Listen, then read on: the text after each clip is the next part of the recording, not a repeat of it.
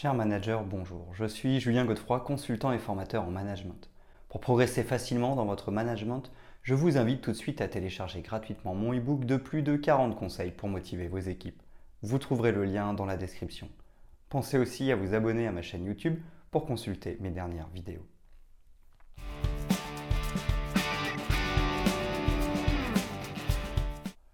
La montée en compétence des collaborateurs consiste à développer chez eux de nouvelles aptitudes ou à améliorer les aptitudes déjà présentes.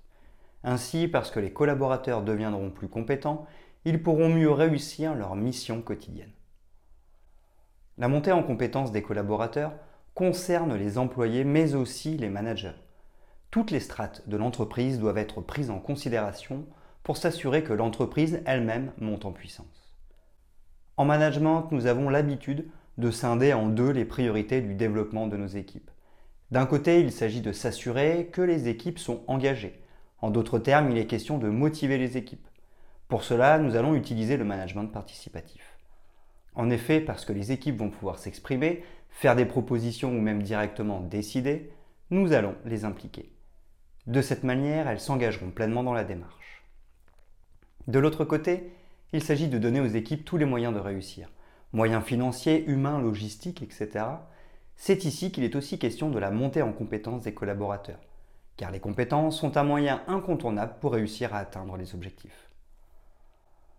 Lorsque les équipes sont engagées et disposent des moyens nécessaires, elles peuvent réaliser de manière autonome les différents projets.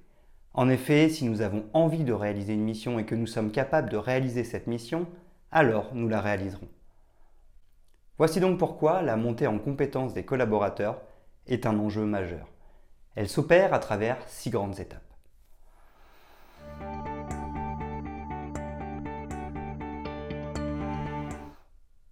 Premièrement, donner de la confiance pour faciliter la montée en compétence des collaborateurs. Le premier point est un des fondamentaux du management. En effet, si le collaborateur ne sent pas la confiance de son manager, il ne pourra que très difficilement s'épanouir. Dans le cadre de la montée en compétence des collaborateurs, il est clairement question d'un épanouissement des compétences. Le manager devra donc bien insister auprès de ses collaborateurs qu'il a bien une grande confiance en eux. C'est pour cette raison qu'il cherche à développer leurs compétences.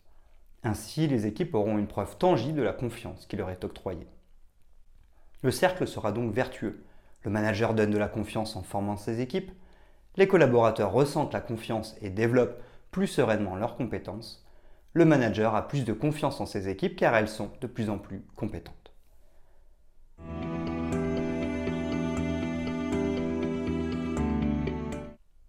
Deuxièmement, évaluer les besoins et définir les objectifs. Ensuite, il s'agira de définir les compétences à développer pour chaque personne. En effet, chacun, de par son expérience, ses formations ultérieures, mais aussi son histoire de vie, a développé des compétences. Celles-ci peuvent être d'ordre technique, hard skills, comportemental, soft skills, voire original, math skills. Elles doivent être cohérentes par rapport à la fiche de poste de chaque collaborateur. Voici quelques exemples de ces différentes compétences.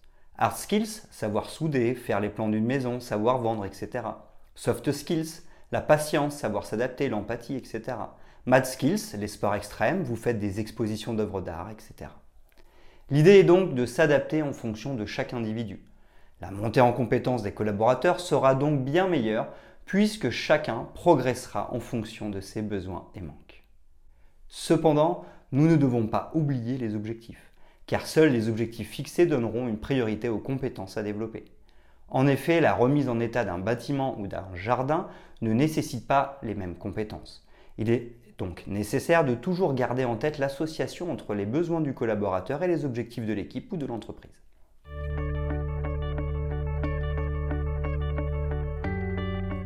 Troisièmement, donner du sens pour accélérer la montée en compétences des collaborateurs.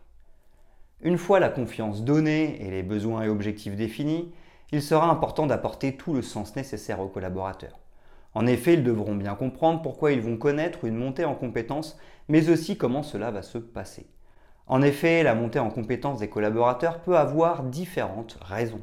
Accélération de la croissance de l'entreprise, changement de positionnement stratégique, volonté de se perfectionner dans certains domaines, mais aussi intégration du collaborateur, etc.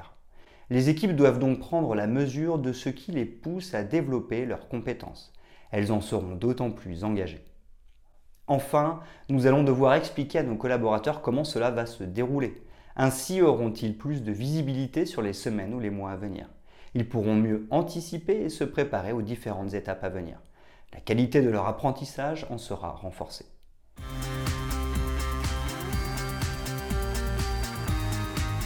Quatrièmement, les formations et le partage d'expérience. De nombreux leviers existent pour former et développer les compétences de ces équipes.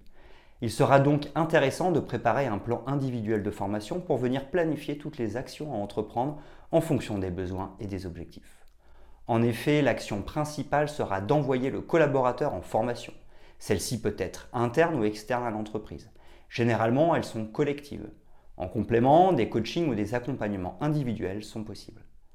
De plus, la montée en compétence des collaborateurs peut se faire par différents types de partage d'expérience à travers des travaux de groupe, les travaux en binôme, le partage des best practices, le reverse mentoring ou encore le mentorat, etc.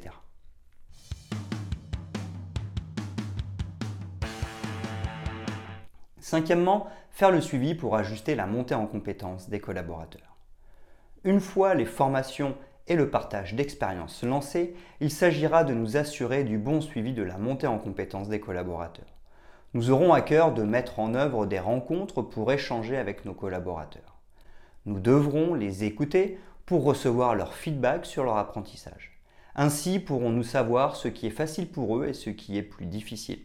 Par conséquent, cela nous permettra d'ajuster les moyens en fonction des besoins. Une grille d'évaluation permet aussi de mieux savoir où en est le collaborateur. Cette démarche peut même être connectée à la People Review et à la GPEC. De plus, nous penserons aussi à donner de la reconnaissance afin d'encourager nos collaborateurs dans ce processus. Ce dernier étant souvent long, nos équipes doivent persévérer et tenir la distance. Nos encouragements seront donc les bienvenus. Enfin, parce qu'ils seront ciblés, ils nous permettront d'insister sur les priorités de la montée en compétences.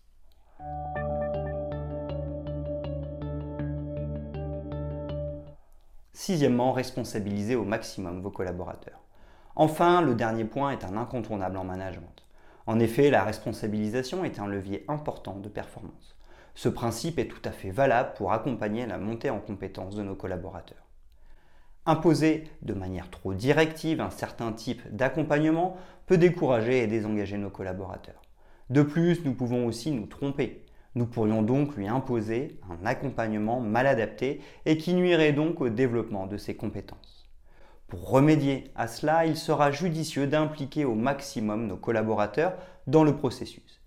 Ils peuvent tout à fait participer aux cinq étapes que nous venons de voir.